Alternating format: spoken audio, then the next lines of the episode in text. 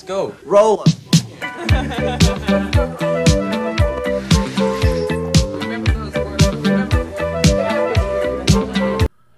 Hola amigas y amigos, les habla Mauricio de Medina y les doy la bienvenida a un episodio más de Aprende, ahorra e invierte. Te invito a escuchar el tema Crisis financiera, el resumen semanal de los mercados y la frase de la semana. ¡Empezamos!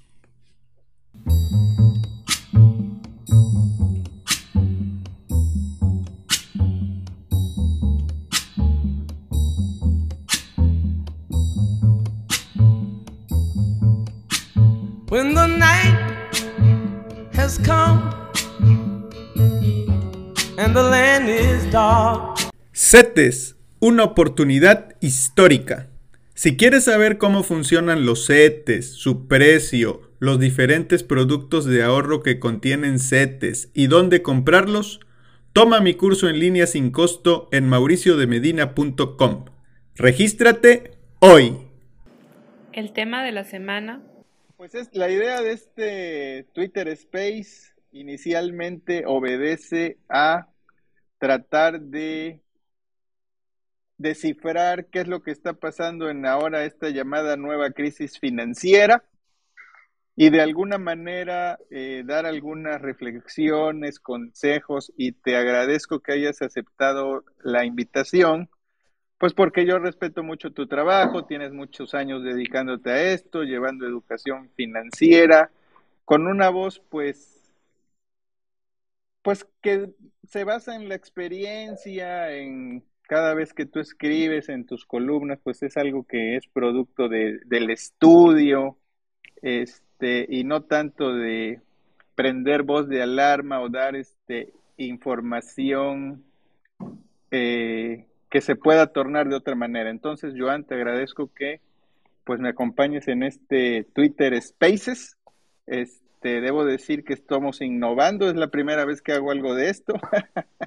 Entonces, este, esto es nuevo para mí. No sé tú si esto sea nuevo para ti. No, igualmente, primero, Mauricio, pues igualmente muchas gracias por la invitación. Tú sabes también que yo respeto mucho, mucho tu trabajo. Tú también te has dedicado desde hace muchos años a a transmitir cultura financiera eh, de una forma profesional y eso, y eso pues siempre, siempre se agradece, ¿no? Creo que hace mucha falta en, en, México eso eh, y, y, pues siempre que me invitas yo estoy fascinado de poder compartir y platicar contigo. También es mi primer Twitter Spaces, entonces, eh, pues bueno, compartimos esta, esta primera vez. Ok, muy bien. pues para no alargarnos tanto, la, la idea de estar aquí es, bueno, conocernos a quienes quieran participar. Eh, la idea es hablar un poco de esta crisis financiera, traer como ejemplo lo que pasó o está pasando con el Banco Regional Silicon Valley Bank y cerramos, si te parece, con eh, cómo se están moviendo las tasas, cómo afectó esto a los bonos y eh, respondiendo algunas de las preguntas que también yo creo te harán, que es, bueno, este, debería estar alarmado si soy un ahorrador, un inversionista en México, si, este, si mis inversiones o ahorros están protegidos por el Instituto de Protección al Ahorro Bancario, eh, cuánto me protegen si tengo algo de dinero en algunos de los instrumentos que, que están protegidos y damos pie a si alguien quiere participar con alguna otra eh, pregunta. ¿Te parece? Me parece perfecto, Mauricio. Bueno, yo quisiera empezar dando mi visión de cómo se han venido dando estos, estos eventos y cómo es que llegamos a esta nueva ahora crisis, ¿no? Eh, lo cierto es que llevamos eventos muy seguidos de, de, gran calaje, digámoslo así. En el 2020, pues teníamos esto del COVID, Luego el año pasado, el 2022, con este algo que algunos llamaron la Tercera Guerra Mundial, crisis energética, eh, hasta finalizar con esto nuevo que es un, una inflación que, que, ha estado elevándose a nivel mundial y eso de alguna manera ha obligado a los bancos centrales a subir sus tasas de interés. Entonces, si me permites, creo conveniente decir que esta llamada crisis financiera es diferente a la crisis del 2008. La crisis del 2008, llamada crisis subprime o hipotecaria, estaba basada en créditos hipotecarios que de alguna manera se sabían, pues no se iban a pagar. Adicionalmente, que eh, estos créditos pues estaban apalancados en los famosos instrumentos llamados derivados, lo que en su momento hizo pues que explotara una, una, una bomba en muchas instituciones que habían otorgado muchos créditos hipotecarios y eso forzó a pues a los reguladores y a todo el banco centrales a inyectar dinero a la economía para evitar un riesgo mayor. Y eso dio pie a lo que llamaron posteriormente a quantitative easing, que fue inyectar dinero, eh, imprimir, ahora sí, dígase, dinero digital, para intentar eh, mantener viva la economía. Había mucho dinero, y eso inclusive eh, dio pie a que muchos otros instrumentos eh, pues tuvieran un desempeño muy interesante en los años posteriores. Pero pues como dijo Milton Freeman, pues no hay lonche gratis. si, bien, si, bien, había una inflación controlada, que es este, pues es algo que ya nos tenía acostumbrado por lo menos ver en países como Estados Unidos. Lo cierto es que, pues al haber mucho dinero circulando, pues los precios eh, empezaron a subir en algún momento, empezó a haber inflación y cuando sube la inflación, pues una de las herramientas de los bancos centrales es eh, subir la tasa de interés para tratar de moderar y corregir esa inflación. ¿Voy bien por ahí, Joan? Eh, sí, sí, sí, no, perfecto. De hecho, eh, lo, dices muy bien. Creo que en, ese momento eh, el, Banco Central de Estados Unidos, la, Reserva Federal, pues hizo bien, digamos, fue una medida que, que tenía que haber sido temporal. El, imprimir de alguna manera dinero, que no es como la gente se imagina, no es que impriman billetes como tal, pero sí es inyectar liquidez a la economía, comprar de alguna manera muchos de estos instrumentos eh, que no tenían el valor que, tenían o, que para los bancos tendrían y que en caso de que no se hubieran pagado las hipotecas, que fue lo que, lo que pasó, pues los bancos hubieran visto en muchos problemas. Y el haber eh, adquirido de alguna manera estos, estos instrumentos eh, con dinero inyectado a la economía, pues fue una medida que tenía que haber sido eh, temporal eh, precisamente para, salvar de una crisis que pudo haber sido muchísimo mayor. Sin embargo, el problema es que se volvió una medida que, duró pues muchísimos, muchísimos años más, ¿no? Y, pues como dices, no, no hay lonche gratis y y pues, la fiesta se tiene, la música se tiene que acabar en, algún momento, ¿no? Sí, y bueno, eso nos lleva al caso más reciente, que es donde se empieza a detonar y se empieza a dar efecto de esta alza en la tasa de interés. Resulta que hace unas semanas, pues un banco regional, el Silicon Valley Bank, pues se ve comprometido ¿por qué se ve comprometido? Este banco, hasta donde tengo entendido, pues servía como depositante de recursos de startups que están en, em, en, el Valle del Silicio.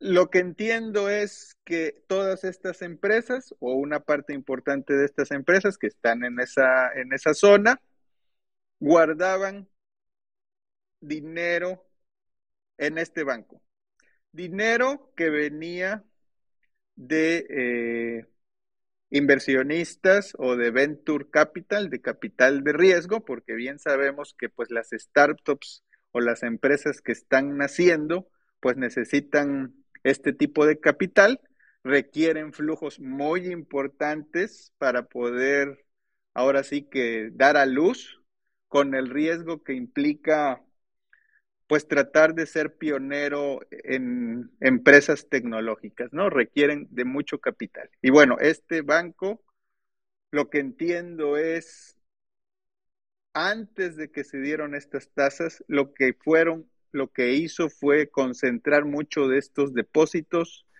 en instrumentos de deuda de mediano y largo plazo. ¿Por qué? Porque nadie se esperaba la situación de la inflación cambiara. Aquí de entrada yo creo que esto es un error por parte de ambos eh, participantes. Si yo tengo una empresa que requiere flujo, que estoy empezando, que todavía no tengo una planeación de cómo se dan los flujos a mediano o largo plazo, pues yo como tomador de decisiones de ese dinero, pues se me hace un error comprar instrumentos de deuda de mediano y largo plazo. ¿Coincidirás conmigo, Joan? Sí, totalmente. Creo, yo, yo añadiré una cosa. Eh, creo que al final eh, este banco y, otros más, porque no es el único Silicon Valley Bank, eh, creció mucho, ¿no? sus depósitos crecieron mucho y, obviamente los bancos, tú sabes que el negocio pues es colocar eh, e, ese dinero que reciben, pues colocarlo en créditos, ¿no? Y digamos que los depósitos estaban creciendo mucho más rápido que los créditos que podían haber colocado. Entonces, de alguna manera, eh, todo lo que dices es, completamente cierto. De alguna manera lo que hicieron, pues fue, eh, eh, en lugar de colocar esos recursos en créditos porque simplemente no se, no se daban abasto con la cantidad de, recursos que estaban siendo depositados en el banco, pues invirtieron, como bien dices, en, bonos de mediano y largo plazo de la tesorería de Estados Unidos, que se supone que son los instrumentos más seguros del mercado, aunque no en ese plazo, ¿no? Y nadie se esperaba el alza en las tasas de, interés, que, al final fue producto, como bien lo mencionaste en la introducción, eh, pues de la inflación. Es, uno de los, o es el instrumento que tienen los bancos centrales para tratar de combatir la inflación, de frenar un poquito la, economía. Entonces, eh, esa, esa, subida en las tasas de interés, eh, combinado con que empezaron a necesitar a a, demandarse los recursos por parte de los depositantes, eh, pues, pues genera una crisis en el, en el mismo banco, ¿no? Sí, y una máxima que quiero hacer aquí hincapié es cuando la tasa de interés sube, el precio del bono cae y viceversa. Cuando la tasa de interés baja, el precio del bono sube.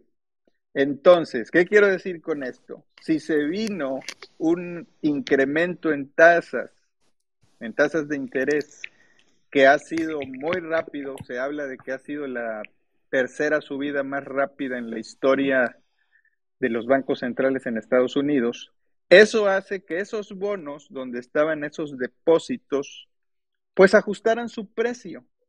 Y eso hace que se vea como una pérdida se refleja pues en el balance del banco y también en las cuentas de los poseedores de estos títulos, que si tienen necesidades de liquidez, pues tendrán que salir a vender a precio de mercado y absorber esa pérdida.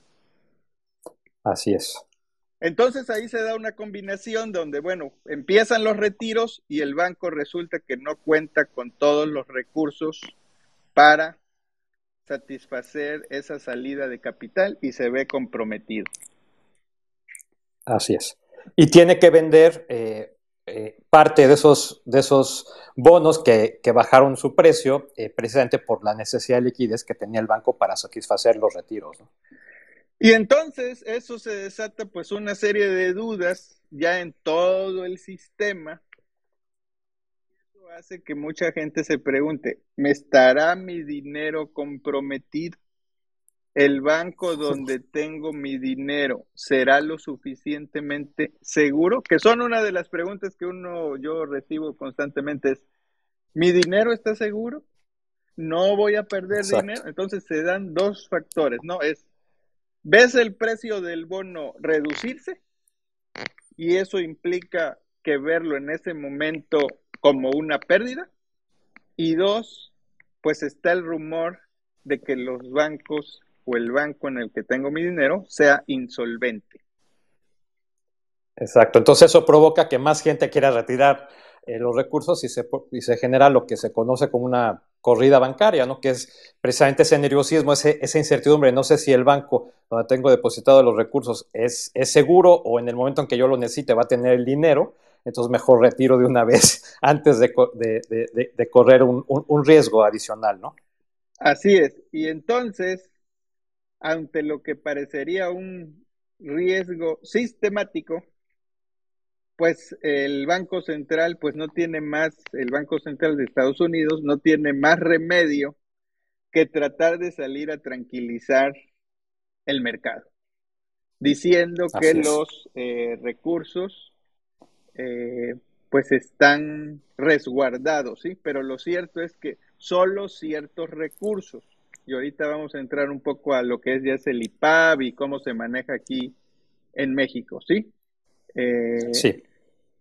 Y bueno, eso nos lleva allá a tratar de, pensar esto, eh, cómo nos afecta, eh, qué deberíamos estar pensando, si esto va a seguir. Son las preguntas que yo creo que son el causal de estar en este Twitter Spaces. Pero antes de eso, pues yo te quería preguntar, a manera de, abrir este otro nuevo vertiente del tema, es que habláramos un poco de, de dónde surge el IPAP, Joan. ¿Lo recuerdas? Sí, eh, sí, Mauricio, claro que sí. Mira, pues al, final el, el, IPAP surge de, del famoso Fobaproa, ¿no? De la crisis que hubo eh, en México eh, que afectó la, liquidez de muchos bancos en, México, ¿no? En donde, pues, igual, igual que lo que pasó, el, gobierno para tratar de salvar el dinero que tenían los, los depositantes al ver que los bancos eh, o varios de los bancos en México eran insolventes en ese momento, pues lo que tuvo que hacer es intervenir y, eh, inyectarles eh, liquidez precisamente para salvaguardar los depósitos, eh, el dinero de la gente que tenía depositada en el banco. Entonces lo que hizo el gobierno en ese tiempo fue intervenir los bancos, inyectarles la liquidez que necesitaban y después vender esos, esos bancos, ¿no? Al final de cuentas, mucha gente ya hay un, error en, la concepción de mucha gente que piensa que salvaron a los banqueros. En realidad, pues los banqueros eh, perdieron esos bancos porque los intervino el gobierno, eh, les, inyectó liquidez, les inyectó liquidez y al final el gobierno fue el que, el que los terminó vendiendo. Lo que sí es cierto es que el precio al que, al que se vendieron esos, esos bancos pues es muy inferior al, dinero que le tuvieron que meter para rescatar y para poder pagar a los, a los depositantes que teníamos eh, los recursos en, el banco. En, esos tiempos eh, no existía en México como tal un seguro, eh, como sí lo había en otras partes del mundo, para los depositantes del dinero. Entonces, si tú dejas quebrar a los bancos, causas un, colapso en todo el sistema financiero mayúsculo que, que no afecta nada más a los, a los financieros, que es otro error que comete la gente. La gente piensa que que, pues eso nada más va a afectar a los ricos, a los dueños de los bancos y a los dueños de las empresas. No es así, eso afecta a, toda la economía y eso afecta al dinero de que todo el mundo tendría, no nada más depositado en el banco, sino a los empleos y, es, un, es eh, eh, la consecuencia para toda la economía podría haber sido mayúscula. Entonces lo que se hizo en ese momento, que sí es cierto que, hay cosas que, que, no se, que no se hicieron muy, muy bien como, como sí puede decir mucha gente, hay muchas críticas a la manera como se hizo, pero al final de cuentas lo que se hizo eh, fue para, para, precisamente para evitar una crisis eh, que pudo haber sido un colapso completo de la economía mexicana, por decirlo, por decirlo sencillamente. ¿no? Entonces, eh, así, así fue más o menos como sucedió. Muy bien. Entonces nace el IPAP pero una duda que a veces veo es qué instrumentos son los que protege el IPAP, porque a veces se me acercan personas y piensan que todos los instrumentos están protegidos y eso no es así. E inclusive ha habido gente que, que me alega que un fondo de inversión, por citar un ejemplo, está protegido por el IPAP. Y lo cierto es que ningún fondo de inversión está contemplado como parte de los instrumentos de esta protección. Eh, los Eso, Total, totalmente cierto, Mauricio. La verdad es que sí es un error eh, muy común de la gente. Yo también he escuchado mucho eso y me han hecho mucho esa, esa pregunta. Y, supongo que, a veces la gente tiene un poquito de, razón en, en, estar confundido porque pues, muchos fondos de inversión son comercializados por los bancos, pero al final no son depósitos bancarios. ¿no? Eh, lo que protege el IPAP es el dinero que, que tenemos depositado en los bancos en cuentas de cheques, en pagarés bancarios, en certificados de depósito, todo lo que se considera depósitos bancarios. Un fondo de inversión no es un depósito bancario. Sí, entonces eso, eso espero ayude a aclarar un poco de esa duda que siento que es muy común, ¿sí? Eh, entonces todo lo que tenga que ver más bien con ahorro, con depósitos a la vista. Generalmente yo digo, este, lo que menos da es lo que está protegido. Así es. Ahora, ¿hasta cuánto? Y bueno, lo que sabemos es que son 400 mil UDIs. La UDI anda aproximadamente en 7.8, más o menos.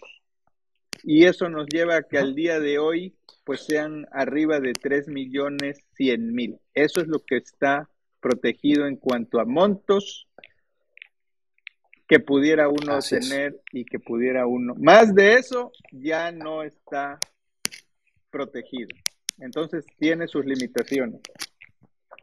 Así es, es eso, eso es importante que lo, que lo menciones porque pues eh, son tres, eh, esos 400 mil UDIs por, por, por, cuenta, poco más de 3 millones de pesos, como lo mencionaste, eh, por, por persona y por, y por banco. Es decir, si un banco, si una persona tiene dos millones en un banco y dos millones en un banco, en otro banco distinto, entonces esos cuatro sí están protegidos porque al final son por banco, ¿no? Y por persona.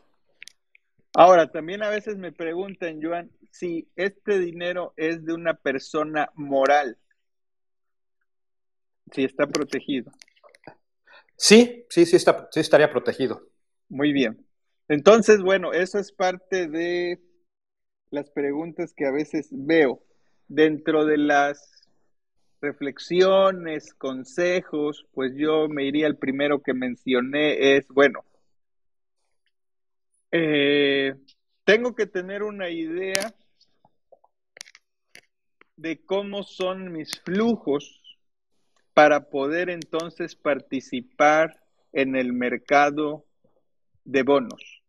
El mercado de bonos se ve, eh, vamos a decir, afectado por varios factores, eh, que puede ser un cambio en las notas, en las notas, en las calificaciones de estos bonos, un movimiento en las tasas de interés, que es lo que estamos viendo, de ahí que pues es importante tener eh, esa, esa discriminación, ¿no? Si yo tengo una empresa que requiere flujo pues constante, periódico, no debería yo estar pensando en ser más listo que el mercado, jugar con la turba de interés y eh, poner mi dinero a plazos más, más extensos de los que puedo yo soportar.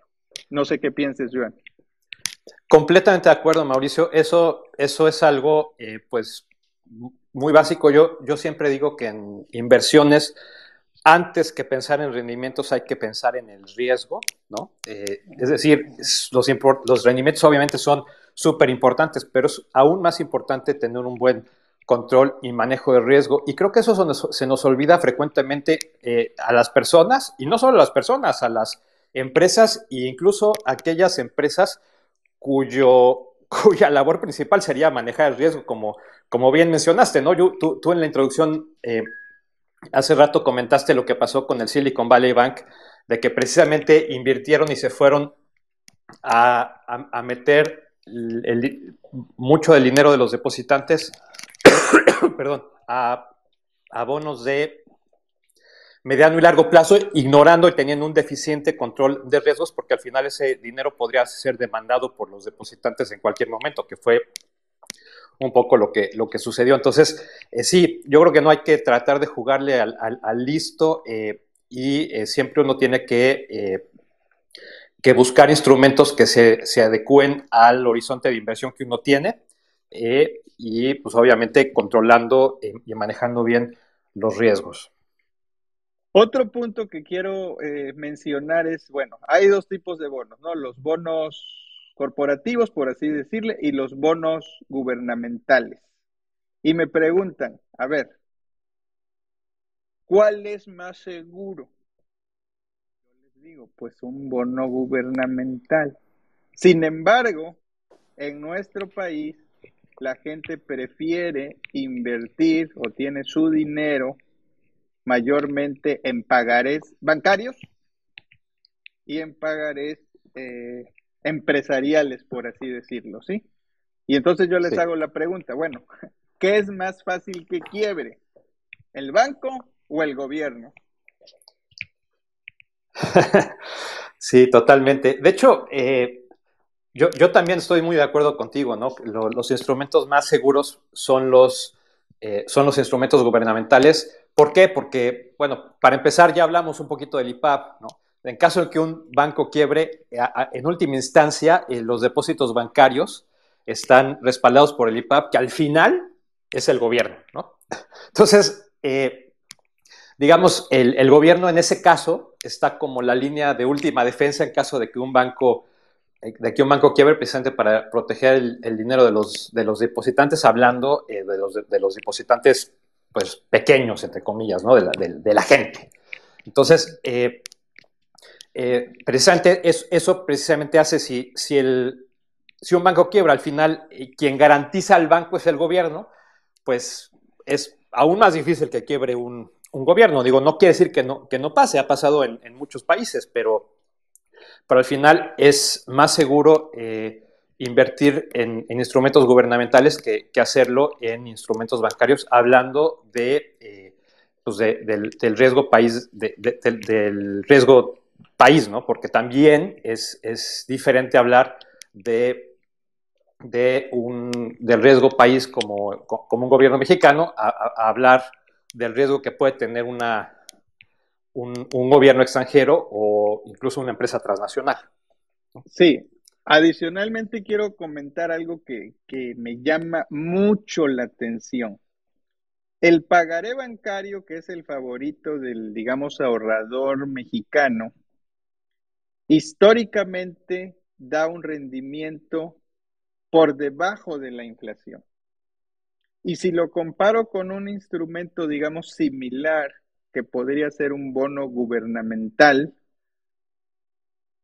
pues paga todavía debajo de un sete, de un sete de corto plazo.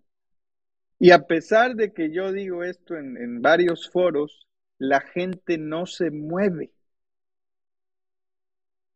Y eso me llama mucho la atención, ¿sí? Sí, sí, sí, sí. Yo no, sé si eso tenga que ver con, razones históricas de, falta de confianza en nuestros, en nuestros gobiernos, ¿no? Yo, yo desde el, desde que tengo memoria siempre, siempre en México, bueno, yo, yo nací en los 70 y bueno, me tocó, eh, me tocó ahora todas estas crisis y, incluso la, hiperinflación en la época de Miguel de la Madrid y, me quitó y me tocó eh, que le quitaran los tres, ceros al peso y todo ese tipo de cosas. Y yo creo que desde, hace mucho tiempo eh, la gente pues confía poco en el, gobierno y quizá eh, sea, un síntoma y, una de las razones por las cuales piensan que tener su dinero en el banco eh, o se sienten más seguros teniendo el, el, dinero en el banco cuando en, realidad no, no, no, no es así, ¿no? Incluso en esas épocas eh, de hiperinflación y, de, y, todo eso, los mismos instrumentos gubernamentales pues terminaron siendo más seguros que los instrumentos bancarios al final de cuentas, ¿no? Entonces, eh, yo creo que es un tema a veces de, de falta de confianza y, también de falta de conocimiento, porque, porque como que mucha gente se queda con, con esas percepciones o con eso que escucharon o que les dijeron sus papás o que...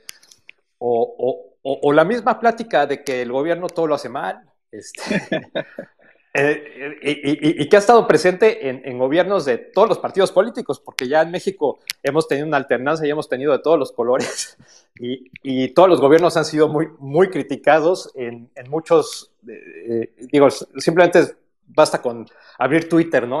Y te encuentras de todo, de las opiniones a favor, en contra, este, eh, con mucha pasión, digamos, y con poco argumento en muchos casos, ¿no? Entonces, eh, entonces yo creo que, tiene que ver un poquito con, esas, con, esas cosas de que la gente a veces se siente más seguro teniendo el dinero manejado o respaldado por una empresa o por un banco que, por el gobierno, cuando en realidad la historia no nos ha demostrado, nos ha demostrado otra cosa, porque como, como bien dije, a pesar de todas esas cosas y de todos esos manejos, los instrumentos eh, gubernamentales, pues en, México eh, el gobierno siempre ha pagado de alguna manera, ¿no? Bueno, sí, en, nuestro país nunca el gobierno ha hecho un default en pesos, entonces hay que tenerlo en, consideración. Ahora,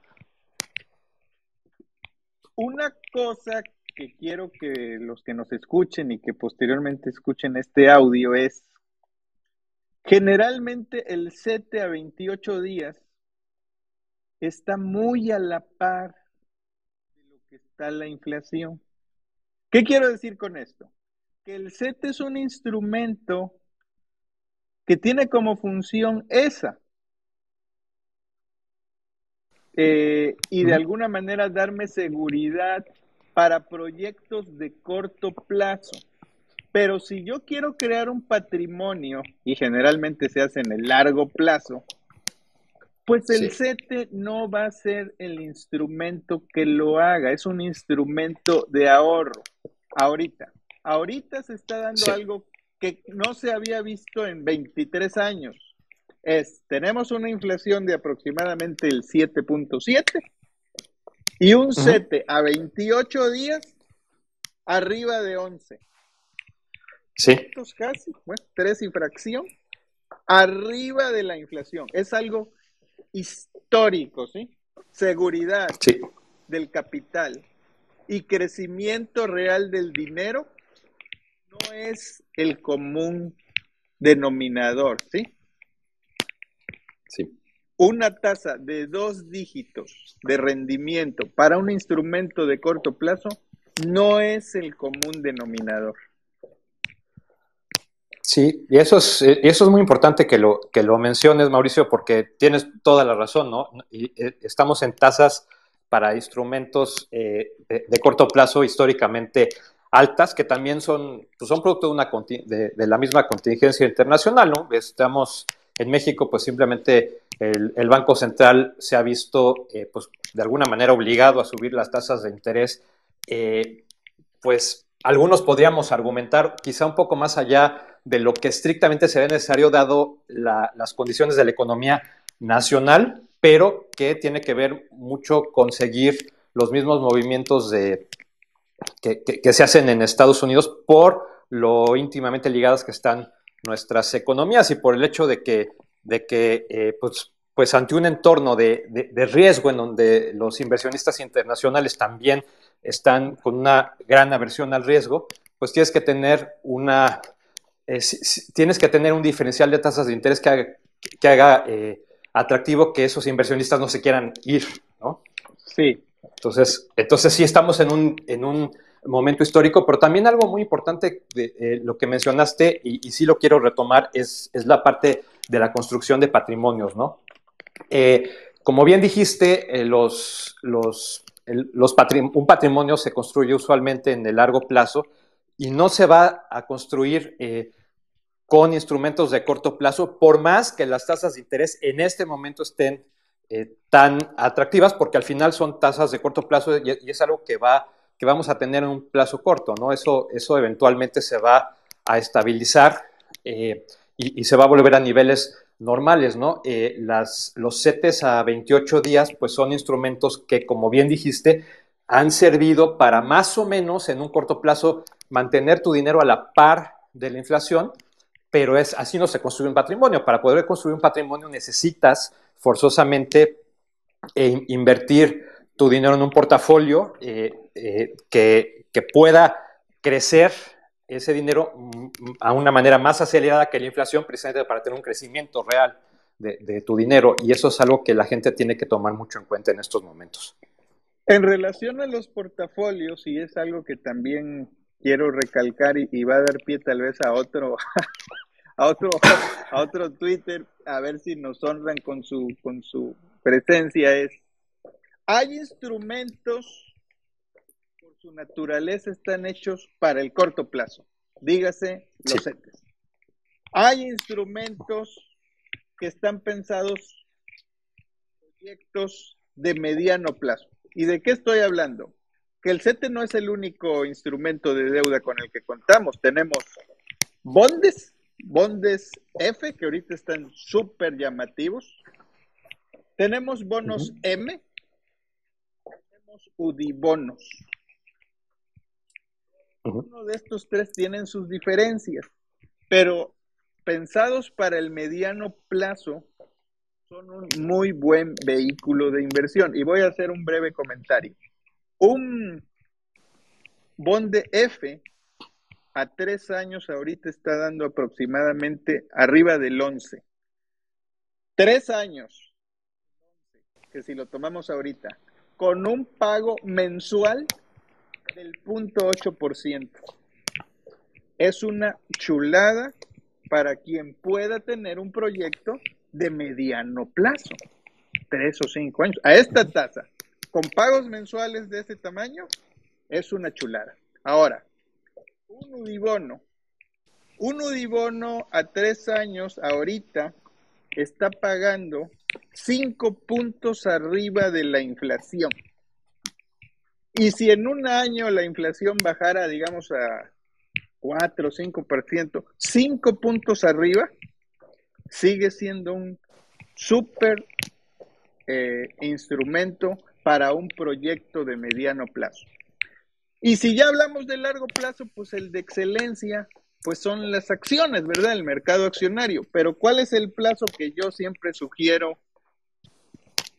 para este tipo de inversiones o proyectos? Y me baso mucho en lo que escribió Ben Graham. Quien piensa en proyectos de largo plazo está pensando en 10 años. Al menos. Y es ahí donde el mercado accionario hace su trabajo.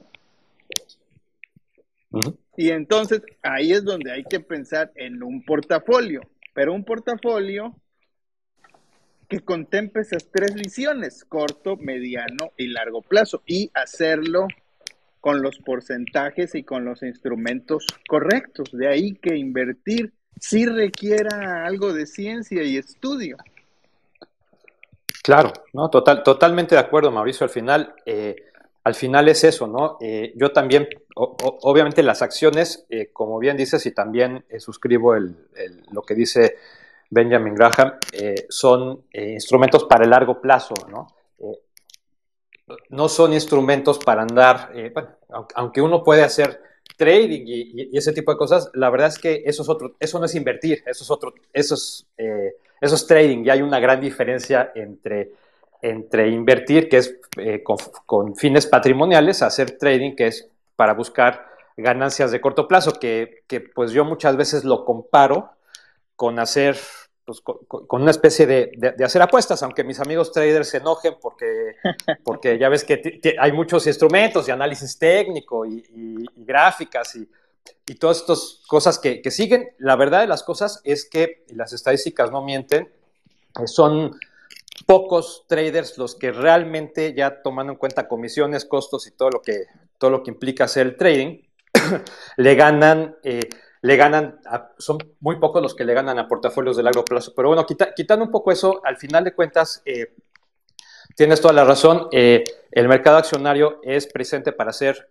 patrimonio a largo plazo y en, la estructuración de portafolios de inversión tienes totalmente que, tomar en cuenta y, combinar instrumentos a, distintos plazos porque precisamente eso es una manera de, manejar el riesgo y de, y de estructurar algo que sea adecuado a tus objetivos, porque al final uno tiene objetivos a distintos plazos también, ¿no? Un día vamos a tener que hablar sobre trading, Joan, y sobre eh, la diferencia entre especular e invertir. e invertir, exacto. Porque te voy a decir lo que también veo. Nos han vendido la idea de que invertir es fácil. Pero lo que es cierto es que lo que es fácil es hoy día abrir una cuenta y comprar y o vender instrumentos financieros. Eso es fácil. Eso es fácil, exacto. Pero invertir buscando una mezcla que, que implique crecimiento de capital y un control de riesgo, eso ya no es tan fácil. Para eso hay que estudiar. Y, este, y, y en mi caso, que me dedico a esto, me atrevo a decir que es una actividad de tiempo completo. Sí, sí, sí, total, totalmente, Mauricio, así es. Realmente, eh, una de las cosas es, obviamente, eh, pues las empresas financieras, eh, las empresas que, los intermediarios financieros, pensando en, por ejemplo, en casas de bolsa,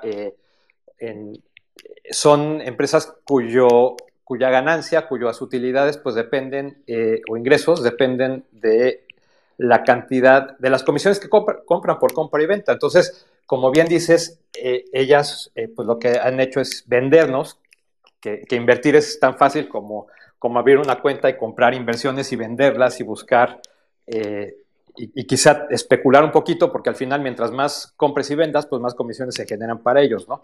Cuando en realidad invertir requiere, como bien dices, pues una estructuración de un portafolio, pues de una manera que, o sea, requiere, como bien dices, eh, estudio y es una actividad de tiempo completo, sí, definitivamente.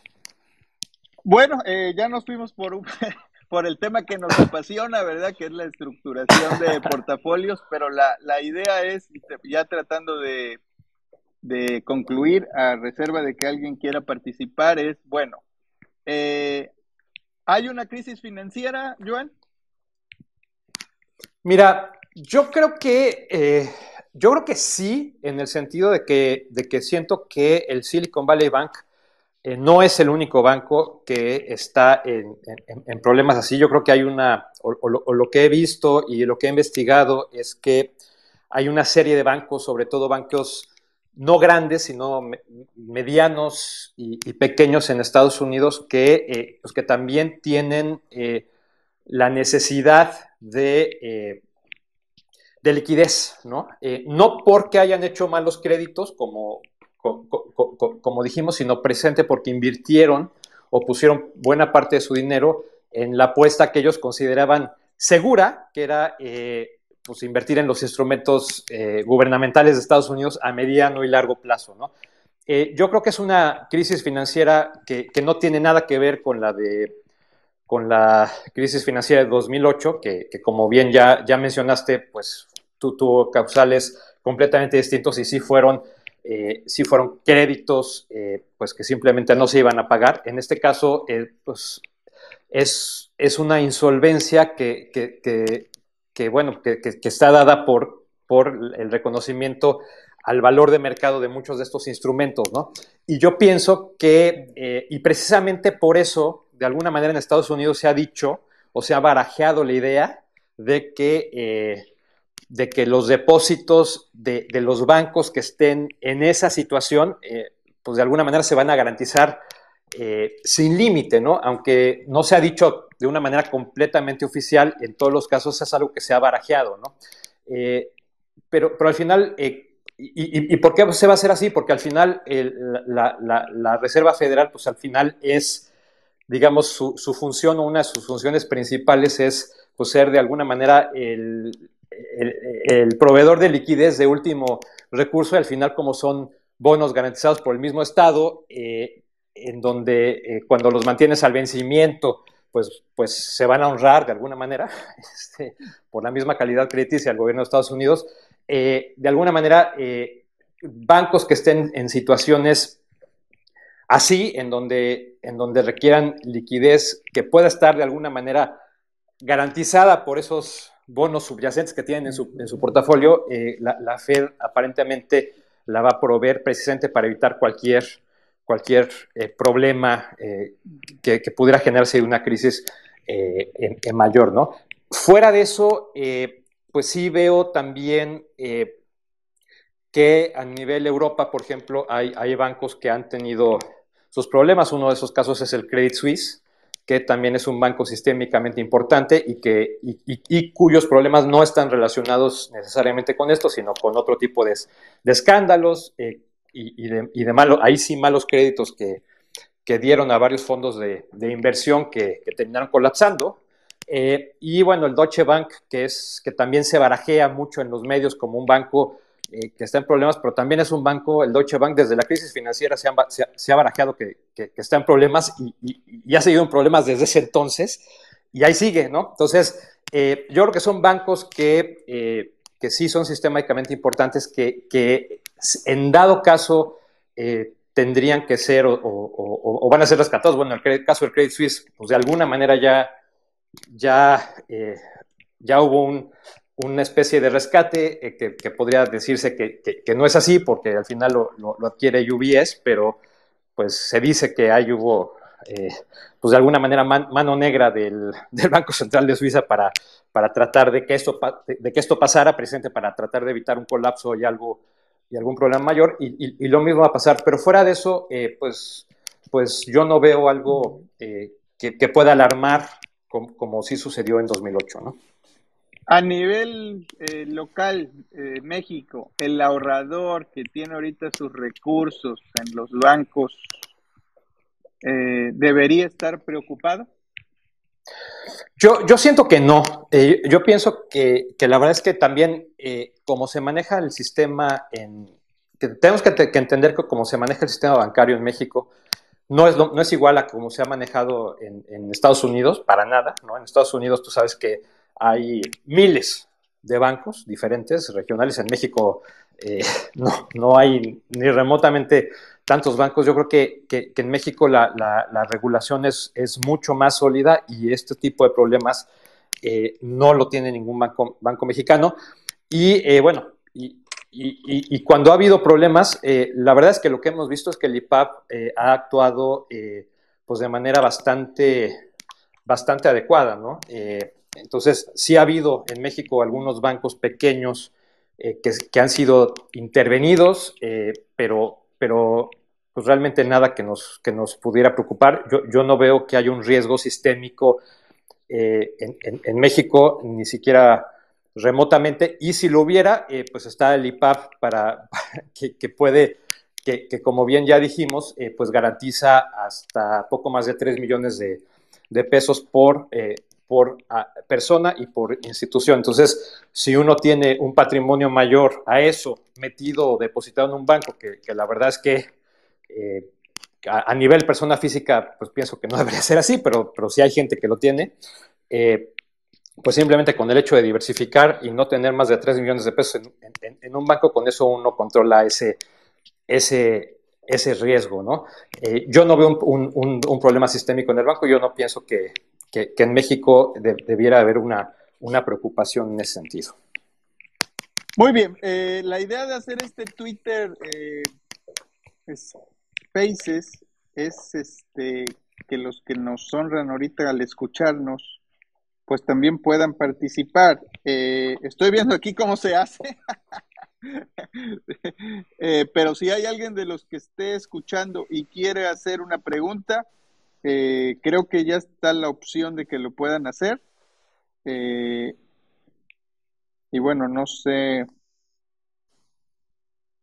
no sé si haya algo más que creas que se nos está pasando, eh, Joan.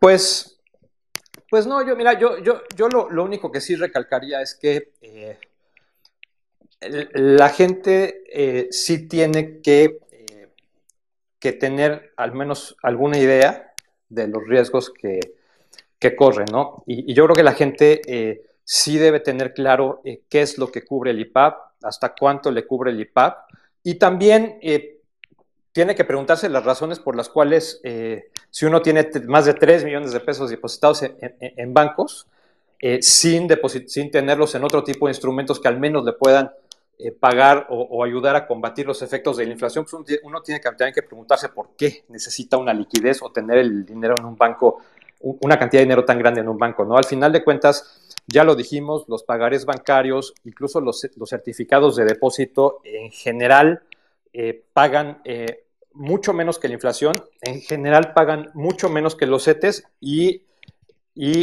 siendo que los CETES pues serían instrumentos más, aún más seguros, ¿no? Entonces, eh, sí creo que eh, al menos las personas físicas, cuando hablamos de tesorerías de empresas es otra cosa, ¿no?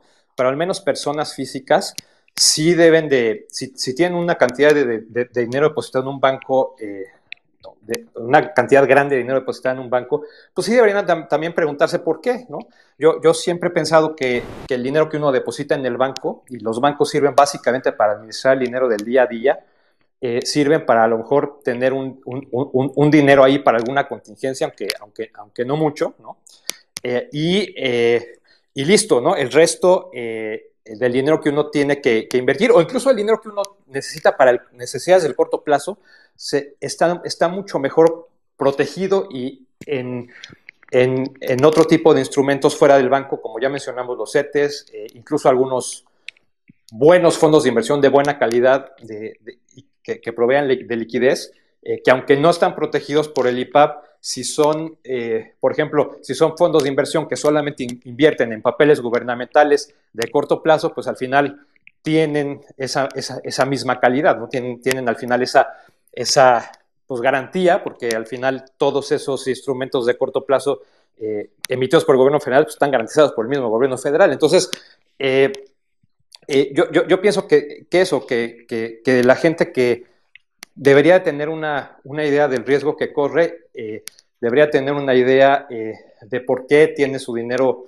en, un banco, porque al final, pues una de, las, de los riesgos que poca gente ve, pues es el mismo riesgo de la inflación. Si tú tienes tu dinero y tu dinero no crece al menos al mismo nivel que la inflación, al final estás perdiendo, aunque veas que, que en tu estado de cuenta un, un monto mayor, que, tu dinero crece, en realidad eh, tu dinero sí está creciendo, pero está creciendo menos que, la inflación, entonces está perdiendo poder adquisitivo igual. Sí, es correcto. Lo que he visto en mi experiencia es que pocas personas le dedican un tiempo para sacar esa, ese número. Es si me está dando más, si la inflación, son, son, son temas de, que no son del día a día o del pensamiento de la mayoría, ¿sí? si la tasa, si la inflación, si el rendimiento, este, si el interés compuesto o sobre cómo funcionan los instrumentos financieros. Hay mucho que hacer y espero en este Twitter Spaces que llevamos Joan y un servidor el día de hoy haya servido pues por lo menos para aclarar algunas dudas. ¿Hay alguien por ahí que quiera comentar algo? Creo que Diana está levantando la mano. A ver. Sí, hola, buenas tardes. Eh, me subí un poco tarde a la, al space, pero lo que escuché fue muy, muy interesante y de alto valor, gracias.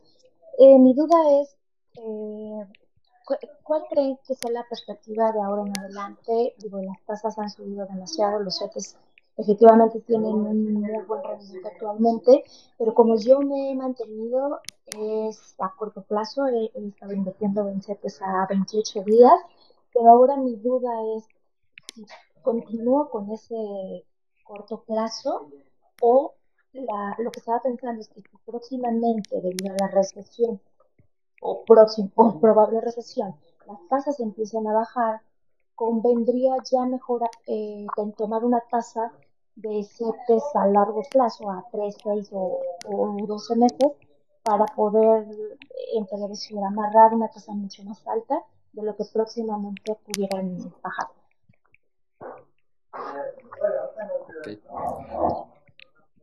Mauricio, ¿quieres tomarla? Mira, te voy a dar mi, mi, mi versión, eh, Diana, y si tú quieres complementar, Joan, sería, creo, bueno. A ver, en primer lugar, quiero decir que lo que yo diga, pues es simplemente una opinión, ¿sí? Eh, tengo que ser muy cuidadoso con ello porque pues siempre hablo mal de los influencers que dan consejos sin saber realmente la estructura patrimonial del que los escucha. Y eso luego se torna en malas decisiones porque alguien dijo, ¿sí? Entonces, para dar una respuesta a tu inquietud, deberíamos saber si tú tienes necesidades de liquidez mensual. Porque si tú te vas a un set de seis meses o de un año y tú requieres ese capital en menos plazo, que por eso traíamos el ejemplo del Silicon Valley Bank, pues entonces ahí va a haber un problema, ¿sí? Cuando, si tú requieres ese capital en un mes, pues tendrías que salir a vender el instrumento y puede haber dos variantes, que lo vendas a un precio mayor o a un precio menor, con lo cual saldrías con una pérdida. ¿Sí? Entonces, todo depende de tus flujos y tus necesidades de liquidez. Si tú dices, este dinero no lo voy a necesitar en seis meses, pues sí sería razonable o pues decir, pues de una vez congelo la tasa, es decir, la, la, aseguro y me la llevo, ¿sí? Porque no sabemos cuánto va a durar eh, este incremento en tasas.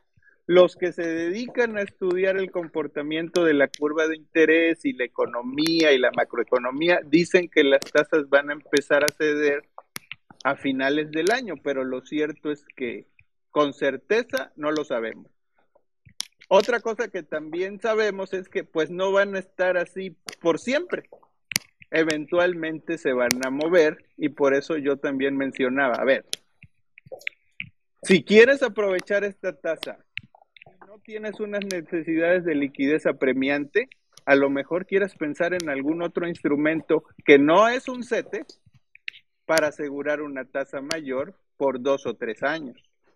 Entonces, no podría yo decir si es lo de tu mejor conveniencia ahorita sin poder entender tu estructura patrimonial y de flujos. ¿Qué te parece, Joan? Completamente de acuerdo contigo, Mauricio. Yo, yo, yo siempre que, me hacen alguna pregunta de ese, de ese estilo, siempre, siempre contesto y la gente se desespera conmigo porque siempre les digo, es que depende de tus objetivos, porque, porque realmente no hay una respuesta mágica que funcione, que funcione para todos. Y yo creo que tu, respuesta eh, es exactamente eh, similar a la, que, a la que yo daría. Yo simplemente complementaría, pero, pero es porque en mi caso es, son otras necesidades pero algo que yo personalmente he estado haciendo ahorita es, es comprar udibonos de 10 años con una parte de mi dinero. Obviamente la parte de mi dinero que puedo dejar para el largo plazo. ¿Por qué? Porque la tasa de interés que, real que tienen estos instrumentos de pues, arriba del 4.5% eh, anual arriba de la inflación se me hace muy atractiva y una tasa eh, que, eh, que, yo pienso que no va a volver en, en, mucho tiempo. Digo, podrá seguir subiendo eh, un poco quizá en los próximos meses, uno nunca sabe, eh, o podrá mantenerse en este nivel eh, por un tiempo quizá más, largo o no, pero al final me parece que, que es una tasa muy atractiva para amarrarla a 10 años arriba de la inflación, porque al final de cuentas un portafolio de inversión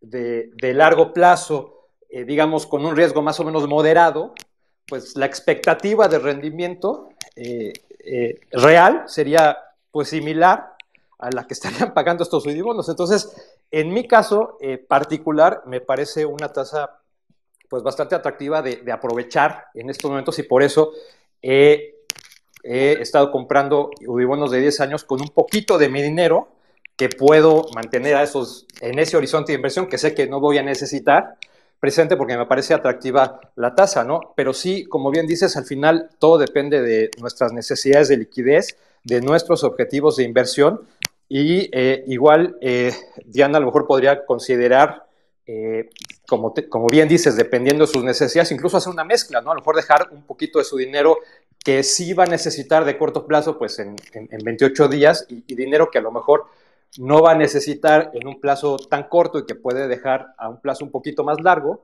eh, pues, pues sí podría aprovechar eh, que, que, hoy en día las tasas de interés están en un nivel pues muy atractivo, eh, obviamente tomando en cuenta, como ya bien dijiste, que no sabemos lo que va a pasar y que nadie sabe lo que va a pasar, que, si nos hubieran preguntado hace año y medio, ninguno hubiéramos adivinado que las tasas de interés ahorita estarían al nivel en donde están actualmente. Entonces, eh, pues, pues, tomando en cuenta que siempre hay esa incertidumbre, ¿no? Eh, pero que al final son tasas que, que, hoy en día, pues sí vemos como, como atractivas y sí también pensando en, en, lo que, en lo que ya dijiste, que lo que se ve ahorita que podría, que, a lo mejor no sucede, pero lo que se ve es que eh, las tasas, eh, el alza de tasas se, estabilice eh, pronto y que incluso pudiera empezar a ceder hacia finales del año.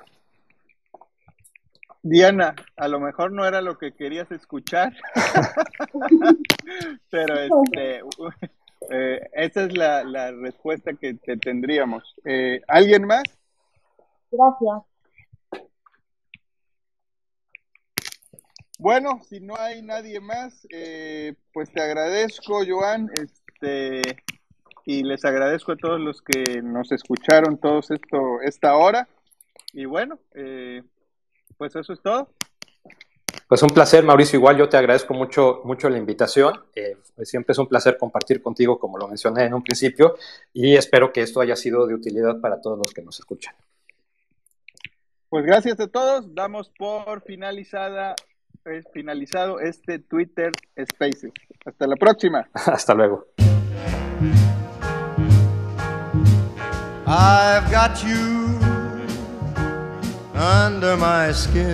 Si quieres aprender a ahorrar e invertir de una manera sencilla y práctica, te invito a que visites mi sitio y conozcas el programa de cursos que tengo para ti. Esta serie de cursos tienen un enfoque integral que te llevará de la mano desde las finanzas personales hasta el diseño de portafolios de inversión que incluyen acciones, fondos, bonos y criptomonedas.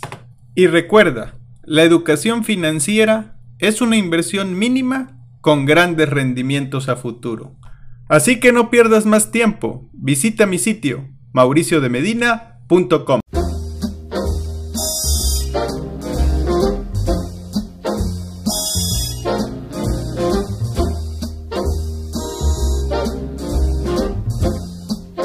Resumen semanal del mercado. Al cierre de la semana del 7 de abril del 2023, tenemos que el dólar fix tuvo un rendimiento semanal positivo de 1.6% y cierra en 18.33 pesos por dólar.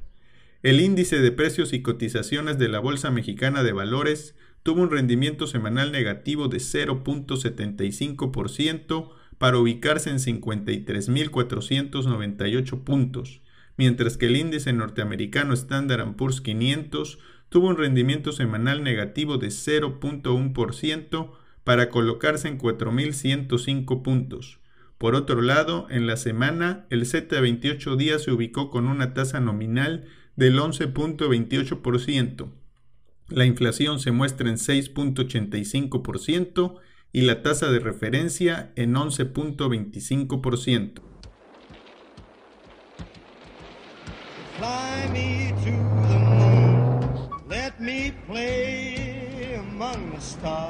La frase de la semana. Debes hacer cosas que realmente sean importantes, pero también debes divertirte, porque si no, no tendrás éxito. Larry Page.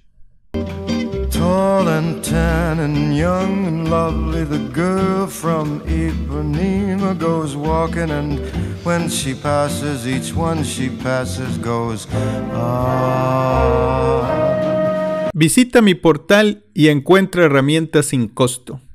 Recuerda que en mi portal podrás encontrar los siguientes ebooks, iniciando mi plan financiero, planeación para el retiro y 5 cosas que debes saber sobre el Bitcoin. Adicionalmente, podrás acceder a un curso en línea totalmente gratuito de nombre Introducción a la Planeación Financiera. Todo esto con un solo objetivo, brindarte herramientas para que tomes las riendas de tu presente y tu futuro financiero.